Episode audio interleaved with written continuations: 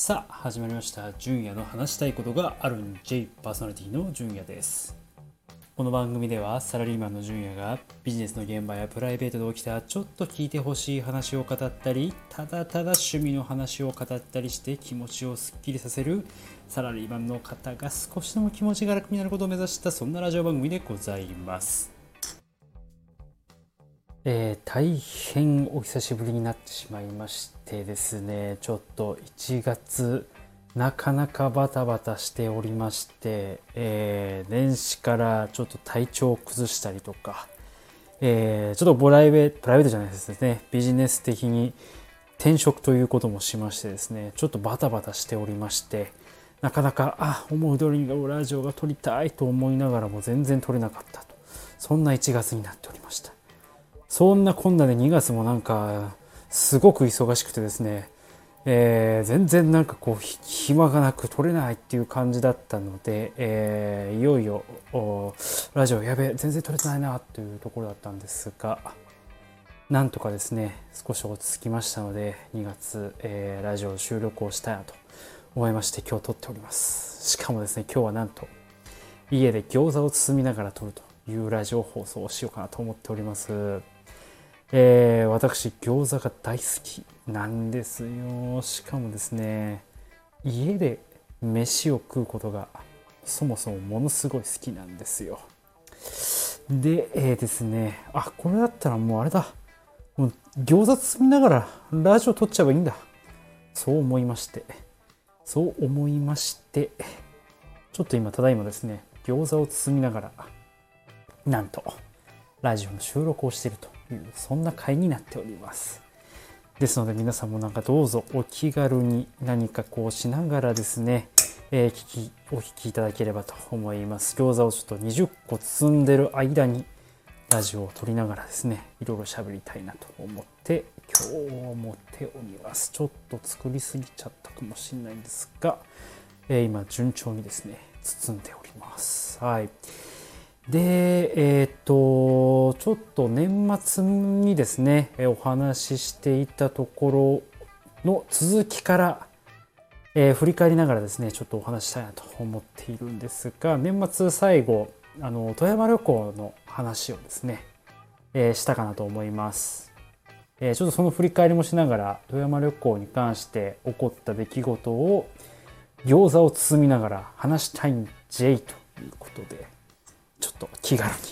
やらせていただきたいなと思います。いやーでもちょっと待ってますね。でも餃子。いやちょっとキャベツとえー、ひき肉豚ひき肉とニラとですね。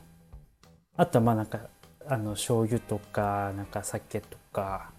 鶏ガラスープみたいのをバーッとつけてあとごま油ですね、まあ、その辺をバーッと入れて種練り込んで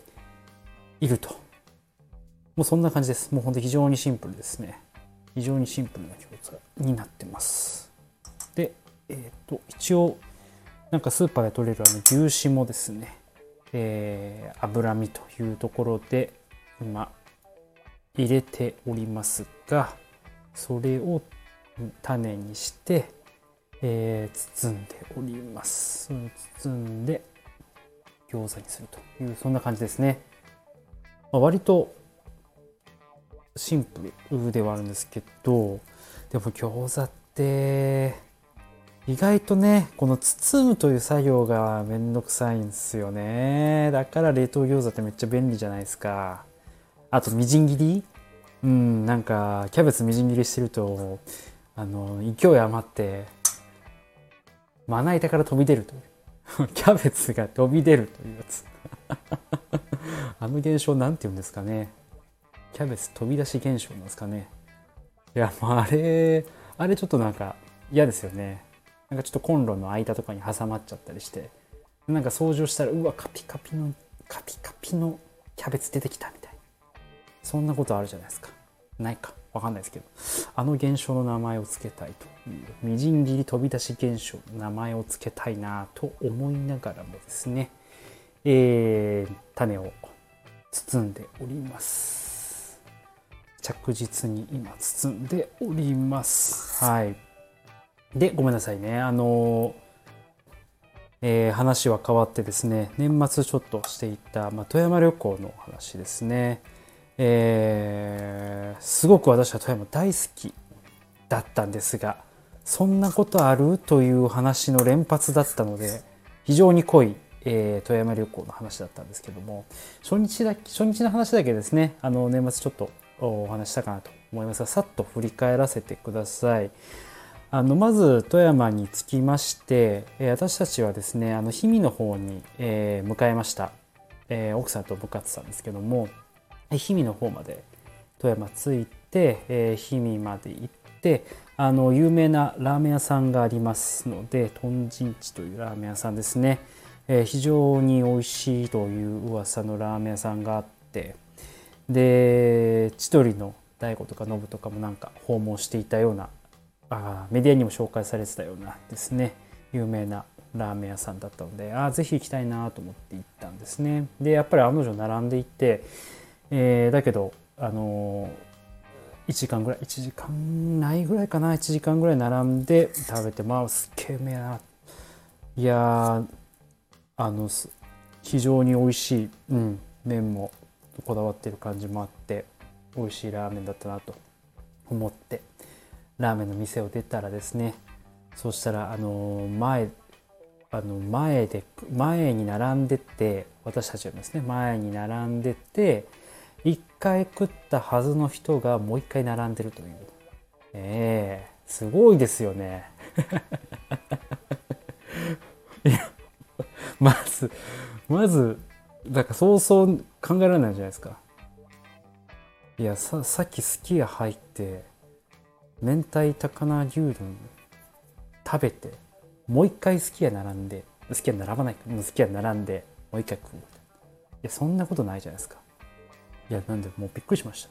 同じ人えもう一回並んでるやん。いやまあそれだけ美味しかったってことですよ。ね。まあそんな感じそんなこんなでですね。あの昼はラーメンを食べてただ夜やっぱり富山来たらあの海鮮食いたいなと。海鮮食いたいなっていうところもあったんで回転寿司です。富山ったら回転寿司です。もうクオリティが段違い。もう都内で食う回転寿司とも鮮度が違うんだからもう完璧だよみたいなね。そんな話もよく聞いたりしますがまああの回転寿司を行きたいと。いうところで駅前の回転寿司でお今狙っていた回転寿司空いてるじゃん並んでるけど空いてるじゃんという感じでね並ぼうと思ったんですよ。その矢先、まあ、ちょっとあのちょっと並びそうだからお手洗い行こうか。お手洗い済ませて並ぼうか。というところで、えー、思ってお手洗いを済ませて帰ってきたらなんと受付終了の看板。まさかのね。いやトイレ行ってる間に受付終了っていうね。これも気をつけた方がいいんですよ。ほんと。店主、えーと、閉店の2時間くらい前だったんですが富山駅前あたりのですね回転寿司はやっぱ混んでるのでね。後でいいかと思って並ぶの諦めてたらもう閉まっちゃってます。はい。なので行きたいと思ったら必ず行ってください。これはもう富山行ったらもう間違いないですねはい絶対並んだ方がいいです食いたいものは並んででも食えというのが富山の鉄則でございます。はい。まあ、あの、他のですね、回転寿司に行けたので、まあ、それも十分美味しかったのでよかったなというのが、初日のそんなことあるという話でしたね。はい。ここからですね、あの、お話ししてない2日目の話をしたいなと思っておりまして、とまあなんかいろいろ話をしてたら餃子が12345678個8個8個できました。なんと、20個です。もうちょっとでございます。はい。折り返しをしながらという感じなんですけども、えー、2日目です。立山と言ったら、あ、立山と言っ言っちゃいましたね。立山と言っちゃいましたが、えー、あれです。富山と言ったら、立山連峰というですね、あの海と山脈が、えー、見える景色がものすごい景色が見える場所があるんですよ。ちょっと電車に揺られて、あの電車ちょっとガタンゴなだいぶレトロな電車に揺られてですねガタンゴトに揺られながら、えー、行かなきゃいけないんですけども、あのその立山連峰と、えー、海立山の海日本海と立山連峰を見渡せる場所に向かいたいなというふうに思いまして、はい、電車に揺られながら向かったんですね。であの本当にあの地球が丸いとと分かるぐらいあの素晴らしい景色でして海がさーっと広がってで日本海ってちょっとねあの荒れてる感じのイメージはあったんですけどもあのそんなこともなくてですねあの穏やかな海が広がっておりもう一面ザーッと海が流れてるのでもう地球が丸いなーっていうのが分かるようなそんな景色が一望できる。それがですねはい。あの立山連峰が見えるところにはあるんですけども、えー、本当にあの向かっていってまああの立山連峰が見える場所まで行ったんですねただですねちょっとあいにくのあいにくの曇り空ででしてまああの 雨は降っていなかったんですけどもちょっとあいにくの曇り空というところもありましてえー、 super beautiful なあの景色というところまではいかなかったのですが、はい、あの、なんとかですね、なんとかじゃねえや。ごめんなさい。海は見渡せたんですけども、山脈は見れなかったという、そんな感じでございました。はい。ただ、ただですよ。ただ、その後、ちょっととある YouTuber の方が紹介していた白エビバーガーというのを食べに行きたいなと思いまして、はいまあ、白エビは普通のシンプル白エビですね何もしないシンプル白エビは夜にでも食べようかなと思っていたので、まあ、まずは白エビバーガーというところで白エビジャブを打とうかなと思って白エビバーガーを食べに来たんですね。でちょっとあのちょっと外れたところだったかな、まあ、ちょっとはあの距離があった。バスでなんかいろいろ移動して向かったような気がしているんですけどもあの白エビバーガーを食べに行きまして。まあこれがうまい。あの普通にうまいです。なんかタルタルがすごいあの贅沢に乗ってあってパンもファッファなやつあの上にごまついてないタイプのやつですあのフィレオフィッシュみたいなやつです。あの、ファッファのやつです。あの、ファッファのファン、あ、ファンじゃないですね。パンですね。ふわっふわのパンに、えー、サクサクのエビかき揚げ、白エビかき揚げが中に入って、で、そこにタルタルがもっさりかかってると。どっさりか。どっさりある、えー、そういう白いバーガーです。これはうまいっすね。サクサクですし、ふわっふわですし、白エビの旨味も感じられますし、あの、非常にあの B, B 級グルメと言えばいいんですかね。なんかそういう界隈の中では、なかなかあの完成度の高い商品だったなと思いました。夜食べようと思っている、本場の白エビもですね、あの非常に楽しみになるような、えー、そんなバーガーだったんですよ。でこれはめっちゃうめえなまた食いたいなと思いながらやったんですけども一緒に実は食べたなんかとろろ昆布のおにぎりみたいなのこれなんかこの辺のあれなんですかねなんかあのー、もうおにぎりを海苔で巻かねえというおにぎりはとろろ昆布で巻くんじゃっていうようなもうとろろ昆布巻きのおにぎりが売られていましてそれもセットでちょっと食べてみたいなと思って食べたんですがこれうまいっすよね。まあもうあの米がうまいっていうのもあるのかなと思ったんですけどとろろ昆布？とろろ昆布で食うおにぎり？あれなんであんなうまいですかね。いやもうとろろ昆布でよくね？みたいなところあるんですけどとろろ昆布のなんかうまみみたいのがお米がしっかりこう粒立っている部分もあってそれと相まってすっげえ美味しかったんですよこれ意外とおすすめですね。あの、富山に行きました富山だのかな？北陸なのか。ちょっとあの、とろろ昆布おにぎりというやつをですね、ぜひ旅行に行きましたら、皆さんお食べください。白いバーガーもおすすめですが実はこれも影のおすすめ商品になっておりましたはいこれはなかなか美味しかったんですよ。はい。で、えー、そこからですねあのー、実は私の母の母というか母と父の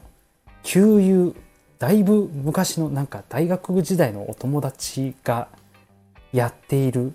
コーヒー屋さんがあるみたいでしてコーヒーこう焙煎してくれてあの豆を変えたりするできるところですね。はい。あのコーヒー屋さんがありまして、まあ、そこにあの母からですね、まあ、富山に行ったらぜひそこ寄ってみてっていう話だったのでまああの寄ることにしました。いやあの非常に立地も良くてコーヒーの香りがすごい商店街を抜けるような場所にあるんですけどもああいいないいコーヒーの香りだなと思いながら、まあ、店内もですねすごく落ち着いていてかなりにぎわってたんですよね、えー、地元の方なのかあの豆を買いにあの結構たくさんの方がいらっしゃっていて。はい。であのー、私もあの母母というか母父のあのー、息子ですというふうに。はい。あそこから来ました、えー、母と父の息子です。あの、お、聞いておりますみたいな感じで、ご挨拶しましてですね。そしたら、えー、えー、あの、何々ちゃんと何々ちゃんの息子って、いや、ちょっと自分の母と父をですね、何々ちゃん呼ばわりされる、えー、息子の感情、ちょっとどういう顔したらいいか分かんなかったんですけども、いや、どうやらもうだいぶあの、仲がいい、いいらしくてですね、えー、昔から何々ちゃん何々ちゃんと、えー、なんかあだ名で呼び合うような仲だったんですね。まそれがもうあの年取ってもそういう仲らしくてですねあの年賀状のやり取りとかはしてたみたいなんですけどもなかなかあの、えー、父も母もですねあの関東の方にいますのでちょっと富山の方までなかなか行くこともなかったのであの学生っていうかそうですなんか20年ぐらい会ってない20年ぐらい会ってないとか言ってたのかななんか結構会ってないという話をしていました。なのであの、ま、そのコーヒー屋さんもの方もあのすごいびっくりしました。コーヒー屋さんはあの奥さんも旦那さんも、えー、私の父と母のお友達という形なんであのなんかよくあのダブルデート行ったんだとか言われてもですねちょっと私息子はどういう顔をしたらいいのかえー、母の青春時代父の青春時代の 話をされて あそうですかという感じだったんですがどういうリアクションを取ればよかったんですかね。いやまあでもあの コーヒーめちゃめちゃうまいですよね。はい。あのたまに私もあの母からあのまたコーヒーかそこのコーヒー豆をね譲り受けることがあるんですけど結構うまいんですよ。はい。あの普通に美味しくて。私もあの豆をひく機会があるんで家にですね。あの焙煎してもらった豆をひいて、えー、ゆっくり土日コーヒー飲んだりするんですがそこのコーヒーすっげえ美味しいんですよ。はい、また是非ね行きたいなと思って、うん、あのそんなお店になってました。まあそんなことをですね、まあ、母にも伝えてあのよろしくねみたいなことだったんですけどもあの非常に美味しいコーヒー屋さんでした。なので、まあ、立山連峰見に行って白いバーガーを見、えー、食べてとろろ昆布に入りを食って、えー、カフェ、まあコーヒー屋さんですね、えー、豆屋さんですね。コーヒー屋さん行ってコーヒー飲んで、ああ、ちょっと一息という形だったんですけども、あのその後ですね、え、どこへ向かったかというふうに行きますと、あの富山にはですね、富山公園だったかな、あのスターバックスが公園のど真ん中にあるというねすごいです。なんか世界一綺麗なのか、なんか日本一綺麗なのかっていう、日本一綺麗なスタバなのかみたいなこと言ってたんですけど、まあとにかくあの夕日が見えて、えー、公園がものすごい広い公園。うん。で、なんかこう川みたいのもなんか流れていて、で、その真ん中にこうスタバのめちゃめちゃでかいおしゃれなスタバがあって、で、ちょっとこう高台の展望みたいのもあってですね、ちょっとその展望を登るとあの富山市内をこう一望できるようなあのすごく景色のいいところなんですよ。で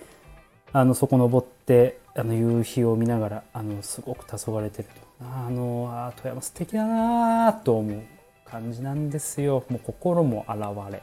空気も美味しいですしね。もうな何やともあれ本当に最高な場所だったんですよ。であの近くに富山県立美術館。富山県美術館だったかな。あの私あの実はインテリアとかも結構好きで椅子とかすごい見てるんですね、まあ、椅子とかとかまあテレビとかあテレビじゃないごめんなさい、えー、テーブルとか照明とか。こういうのも結構好きであのインテリアインテリアショップ巡るの結構好きなんですけどもあのそこにはですねあの世界でかなり有名なあの建築家が作ったあの椅子が展示されてたりとかっていうのも前情報でちょっと知ってた部分もあったのであのぜひ行ってみたいと思って行ったんですが実は黄昏れてる間に閉店になってました。はい、これもですね、はい、そんなことある状態ですね。やっちまいましたね。あの意外と早いです富山。いやいい場所すごいいっぱいあるからですね回りたいと思ってるんですけどもあの意外と閉まるの早いんですよ。それがちょっと難点だったんですよね。はい、なんで2日目もちょっとそんなことがある状態だったんですがせっかくですねえー、見てみたかったあの本とかもちょっと実はあの椅子の本とか好きであの買ったりしてるんですけども。それに載ってるような名有名ないやこれ背もたれどのぐらいあんねんみたいなあの椅子とかですね。結構展示されてたっていう話も聞いてたので是非行ってみたかったなと思ったんですけども。いや行けなかったですね。いや行きたかったな。あれいつか行きたいんですよ。はい。まあそんなこんなでですね、あの、夕日を見ながらまあ店舗に黄昏れたというところが、まあ富山公園での出来事でしたというところです。で、こっから、はい、いよいよ最後の夕食になります。ここは、あの、実は関東の方から、あの、すでに予約をしていたお店に来て、行きまして、あ、なんかすごく美味しそうだなと思って、あのなんか食べログとかなんかいろいろそういうグルメサイトかなんかで見ていった時にあのすごく美味しそうだなと思って見ていたとこだったんですね。なので、まあ、そこに行こうというところで夕方お時間になりましたんで夕食のお時間という形になります。はい、ここからですよ。そこでもまたねそんなことあるという話があったんですよ。これも聞いてほしいなと。思いまして、えー、そんなこんなで餃子が今1234567891011121314151617181920あと2つでした。あと2つです。いやいつね餃子を包みながら配信すると。配信というか収録するというのも非常にいいですね。皆さんもなんか料理しながら聞いてください。はい。あのそんな感じでいいので。で、えーと、その前々から予約しようしていたお店に向かったんですね。であの結構小さめのお店です。小さめのお店でそんなに大きいような感じでちょっとあの駅から外れたところにはあったんですけどもあのガラガラガラっていうあの引き戸？タイプ？の、えー、お店になってましてガラガラガラと店内開ける開けるとあのもう結構お客さんがいっぱいいましてですね L 字のカウンターがあってその後ろになんかテーブル席が何個かあるぐらいのもう20人も入れない入れるのかな入れないぐらいの、まあ、すごく小さなお料小料理屋さん海鮮も食べれたりとかまあいろいろこうお酒も充実していてせっかくなんでね日本酒とかも飲みながらねやりたいなと思ってたのではい。あの白エビも食べれるようなでいろいろ富山料理が食えるようなところにしたいなと思って行ったんですよ。でもうあのあやべあ結構いるじゃん、まあ、予約しといてよかったと思って、えー、いろいろこう席を見るとあれどこが空いてるのかなと思ったらですねまあ、私と奥さんであの向かって行ったので、えー、2席欲しかったんですけどもカウンターしか空いてなかったんですね。で、まあ予約したので、まあそこ通された形なんですが、L 字の一番奥にですね、あのー、一人で飲んでる、あのー、おっさんがいたんです。おっさんとか言うとちょっと怒られちゃうかもしれない。ああ、なんか、そのおっさんの風貌が、おじさんの風貌がですね、まあ60ぐらいなのかな？60ぐらいのおじさんでちょっと単発の白髪混じりでなんかあの シルバーアクセドクドクロのなんかシルバーアクセサリーみたいのをなんかこうジャラジャラつけてる感じなんだ であの超某有名なあのラグジュアリーブランドのバッグとなんかお財布みたいな感じのものがあの机の上には置いてあってですね。うわ狭い店内で一番奥 L g の一番奥になんかすげえおっさいおじさんいる。隣かと思いながら、まあまあ、うんまあ、ちょっとちょっと嫌な顔がですね少し出たかもしれないんですけども。あのお店に案内されたので「あわかりました」あの泣く泣く、えー、そこに通されたという形なんですよ。であおじさんの隣か。なんかシルバーアクセだしなんかラグジュアリーブランドブラブラぶら下げてるし、まあ、シルバーアクセぶら下げてるしみたいな。いう感じでちょっとビクビクしながらですね。あの席に座ったんですね。そしたら席に座るやいなやよ。いなや。ああおじさんが「若いね。どっから来たの？あごめんごめんまず乾杯しようよ」みたいな。もういきなり話しかけられてきてですねうわーなんか嫌な絡みとかって思いながら。いやもうおじさんベロベロに酔っ払ってるっていう感じで。めちゃめちゃ仕上がってるおじさんが隣にいるっていう。いやー1時間なんかちょっと退屈な1時間が始まるのかなと思いながらですね。ちょっとビクビクしながらその回が始まったんですよ。ね、そうしたらもうまあ、乾杯、まあ、ビールをいただいて乾杯をして、おじさんと会話ですよ。あの、せ、せっかく奥さんとですね、ちょっと旅行に来てるっていうのに関わらず、はい。おじさんと会話、スタートです。おじさん一人で来てるので、まあ寂しかったのかな。まあわからないですけども、えー、私たちですね、はい。あの、会話がスタートする。飲み会スタートです。はいそしたらなんか あの、おじさんが、最近の若いやつはしっかりしてねんだよ、みたいな。本当だよ、マジでよ、本当によ、みたいな。なんかそそういうタイプの。ね。してんだよ、なんか遅刻してもさ、あんま言わねえしさ、みたいな。なあそんな感じなんだよ、ほんと困っちゃうよな、みたいなこと言ってきたんですね。うん。その点、あの、君はしっかりしてるね、みたいな。何を見てそう思ったのかも全くわからないですけども。あの開始早々に褒められるという すげえ変わった人ですよね いや面白い人だったんですけども「おい!」最近君はすごいね」みたいな「あもしっかりして」いやいや、うん若いね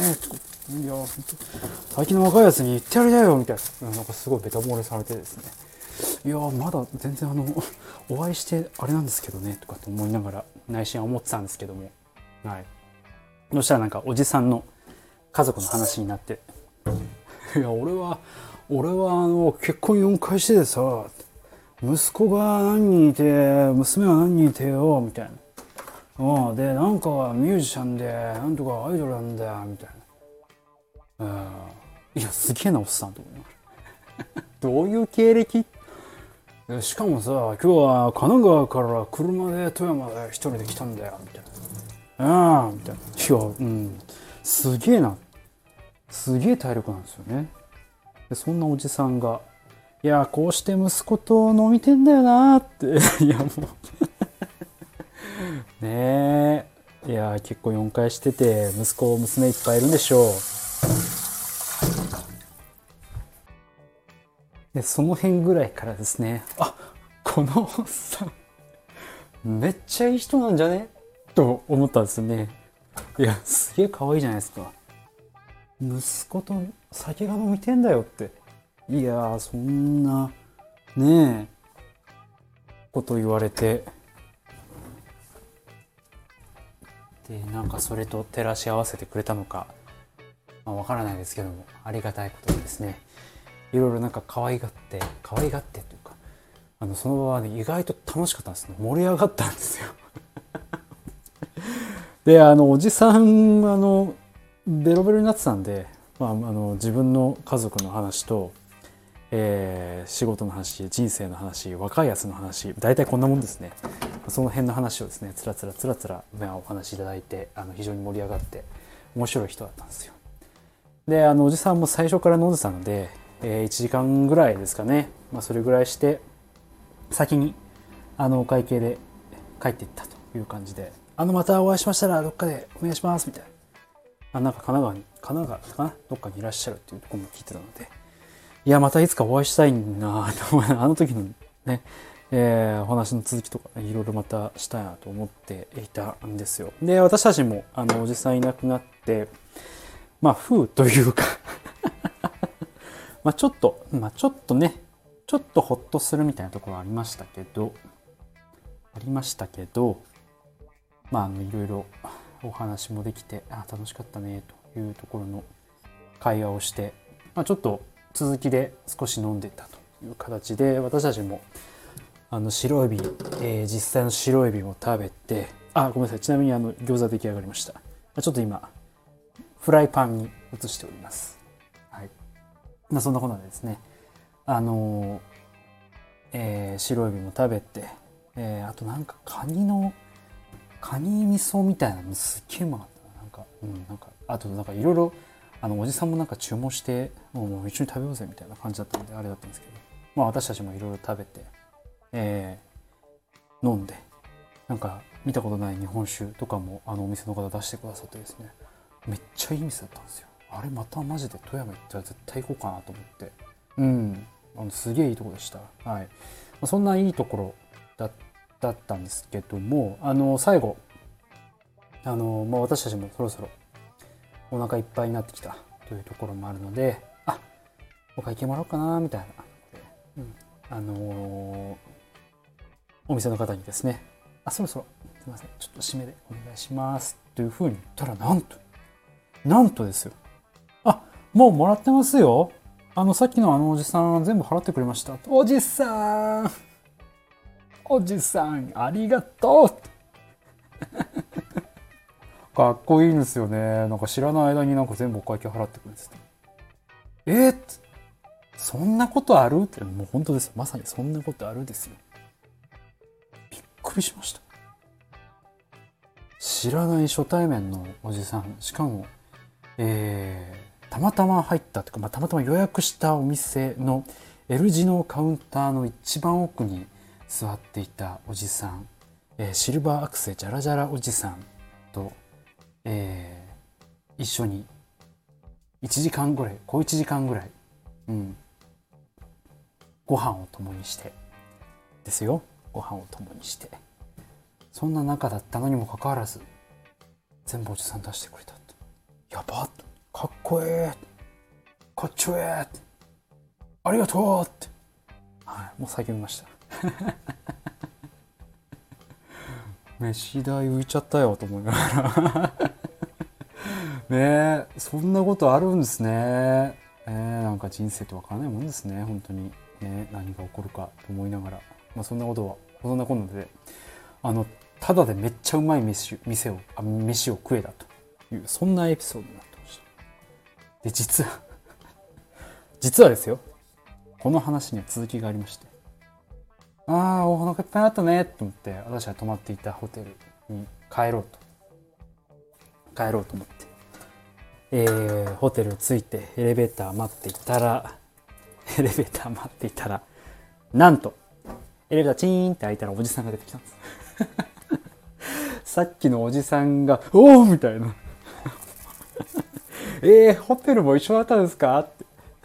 ありがとうございました。さっきありがとうございました。ああ、ええよ、ええよ、みたいな感じで、はい、去っていった。えー、非常にあの面白い富山旅行だったんですけども、そんなことがありましたという報告でございます。ねそんなことありますか？皆さん。びっくりしません？ねどっかの知らないおじさんが、えー、座って小1時間ぐらい一緒に会話をしてしかも飯をおごってくれてかつ。かつ。ホテルまで同じという。チーンって開いた時マジびっくりしました、ええー、ええー、おじさんじゃん。おじさんとは言ってませんが、はい、そんなこんなで非常に面白い、